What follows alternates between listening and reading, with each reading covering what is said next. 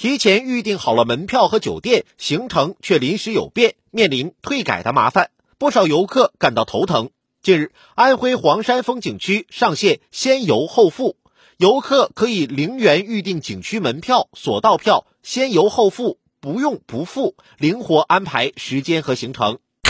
先游后付是一种以个人信用为保障的旅游营销新模式，给旅游市场带来了新的卖点。有望给游客带来更新、更好的消费体验。在先付后游的模式中，游客提前订好车票、机票、门票、酒店后，如果因为种种计划有变，需要更改或取消行程，办理各个环节的退改手续非常费事儿，往往还要付一定的扣费成本。在先游后付模式中，游客可以零成本预订门票、酒店等。想玩的时候说去就去，享受免押金入住、急速退房等便利，在旅游结束后的一定期限内结付即可。而游客不游就不用支付，即便游客打了退堂鼓，也可以一键取消预订，不用办理各种繁琐的退改手续，不用担心被扣费。黄山风景区等景区还把先游后付升级为覆盖旅游、玩、行。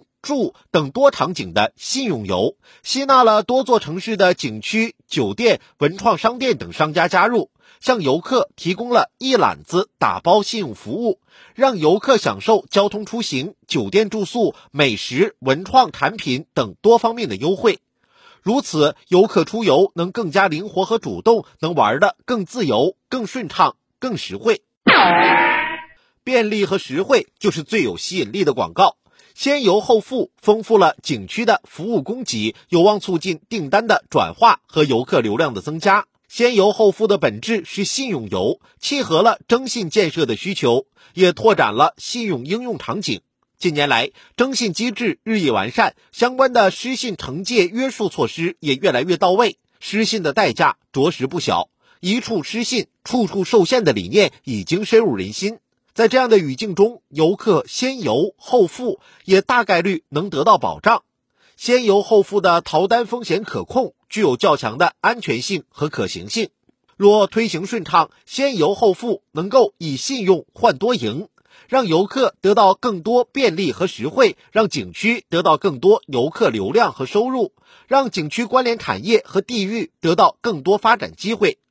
当然，先游后付更适合应用于团队游、线路游以及购买门票、车票、机票、酒店住宿等标准化产品。一些非标准化旅游产品还存在不少不确定性，容易在营销承诺、游客需求预期与实际旅游供给之间产生错位偏差，从而影响信用游的落地效果，甚至产生纠纷。所以，各地景区在启动先游后付模式时，也应理性选择范围和产品，健全管理协调机制，确保旅游服务能够满足游客的预期，不能盲目跟风，不能在营销过程中打埋伏或虚假夸大宣传。当然，不管是先游后付还是先付后游，都必须以旅游服务质量为支撑。试行先游后付的景区以及关联产业、城市，仍要牢记加强自律和监管，全面打通旅游的堵点、难点、痛点，消除旅游侵权点、隐患点，让游客拥有更多获得感。如此，才能保障先游后付行稳致远。